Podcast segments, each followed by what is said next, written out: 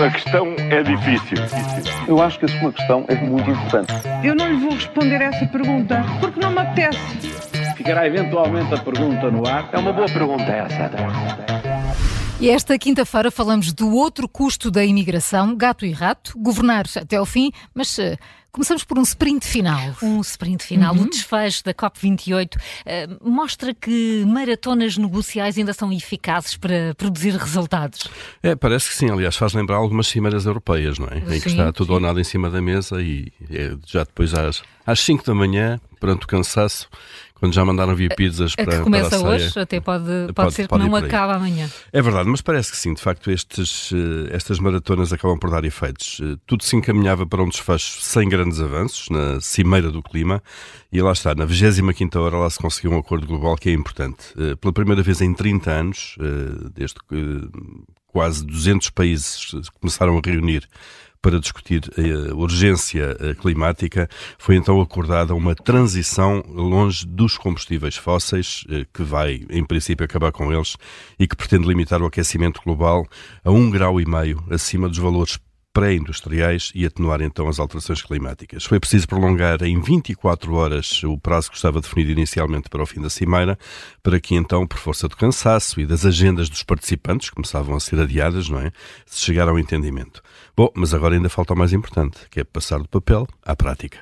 E eu ainda tenho aqui outra dúvida muito grande. Um governo que é governo, é governo até ao fim? Ninguém diria melhor mesmo, nem mais. Este governo que agora está em gestão foi constituído em cima de uma surpresa, a da maioria absoluta com a qual nem eles contavam.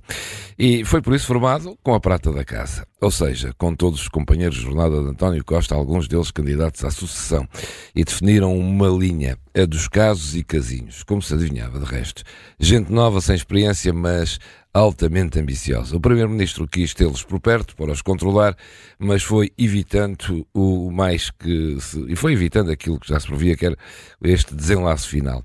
E pertinho de terminar a sua missão, já não se livra de acabar este ciclo interrompido com mais um caso para manter a coerência. É mesmo isto. Governo que é governo é até ao fim e não se desvia.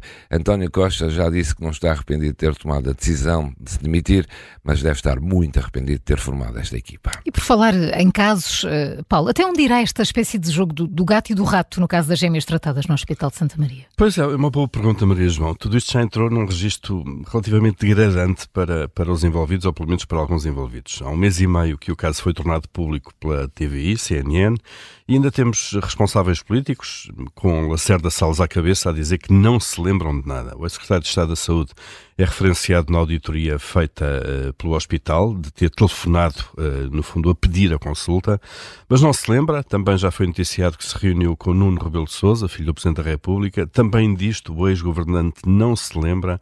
Uh, e é triste e degradante, uh, antes de mais para o próprio, que as averiguações oficiais uh, que vão sendo feitas vão desmentindo ou clarificando, se quisermos, estas questões. E tudo isto seria evitável com transparência e coragem logo no início para assumir os factos. E vamos lá por os pontos nos is. Quem bem. é que se lembrou de chatear outra vez os imigrantes? Ora bem, é verdade. Vamos a isso. Vocês vão ficar surpreendidas. Ou surpreendidos todos.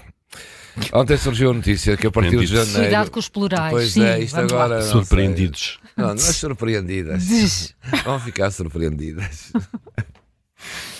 Ora, ontem surgiu a notícia que a partir de janeiro os portugueses com residência oficial no estrangeiro deixavam de ter acesso ao SNS, ou seja, sem precisarem, têm de pagar, mais nada. O Ministro da Saúde veio logo à tarde esclarecer que afinal não, estão à vontade, o SNS é tanto deles como, que, quem, como de quem vive em solo lusitano.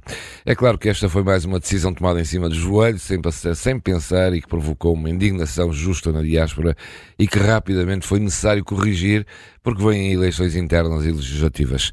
Já sabemos como os imigrantes são maltratados nas eleições, têm alguns que percorrerem centenas de quilómetros para usarem o seu direito legítimo de voto e escolherem assim também eh, os, os, governantes, mas andam sempre a pedir-lhes para eles eh, voltarem e votarem.